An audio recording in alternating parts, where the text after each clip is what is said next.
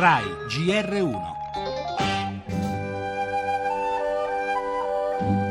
organizzando il primo G7 della storia sulla cultura, eh, una scelta come Firenze è indiscutibile. Un riconoscimento del ruolo attuale e del passato di Firenze. Crediamo che le città possano essere decisive in questo obiettivo ambizioso ma vitale della cultura come strumento di dialogo, come ponte tra i paesi e tra i popoli. L'Arco di Palmira al G7 della cultura organizzato a Firenze, simbolo di questo importantissimo evento, è Piazza della Signoria. Diciamo un rilievo tridimensionale piuttosto fedele di quello che era il sito originale.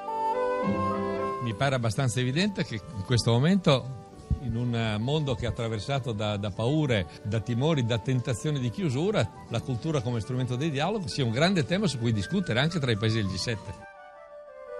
thank you Tra eccezionali misure di sicurezza sta per aprirsi a Firenze il primo G7 della cultura e ad accogliere i grandi in Piazza della Signoria c'è la copia in 3D dell'Arco di Palmira. Abbiamo ascoltato Giacomo Massari che ne ha curato la ricostruzione. L'opera originaria è stata distrutta dall'ottusità jihadista dell'ISIS e questa ricostruzione in un certo senso materializza quel dialogo tra i popoli che è l'obiettivo del G7, come ha detto il ministro Franceschini. Firenze, tutte le città italiane, sottolinea con orgoglio il sindaco Nardella, possono portare un contributo contributo in virtù del loro immenso patrimonio culturale. Tante le iniziative in programma nei due giorni del vertice, tra le quali questa sera il concerto del Maggio Musicale Fiorentino, diretto dopo nove anni dal maestro Riccardo Muti. In programma anche l'ouverture del Guglielmo Tell.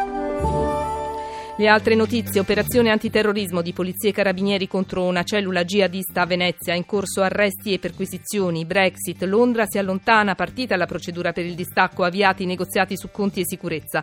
Economia, secondo media americani l'amministrazione Trump starebbe pensando a dazi del 100% su alcuni prodotti dell'Unione, coinvolti anche gli scooter Vespa della Piaggio. Ancora sempre dagli Stati Uniti, per Washington la Russia starebbe tentando di influenzare il voto in diversi paesi europei. Sentiremo di cosa si tratta.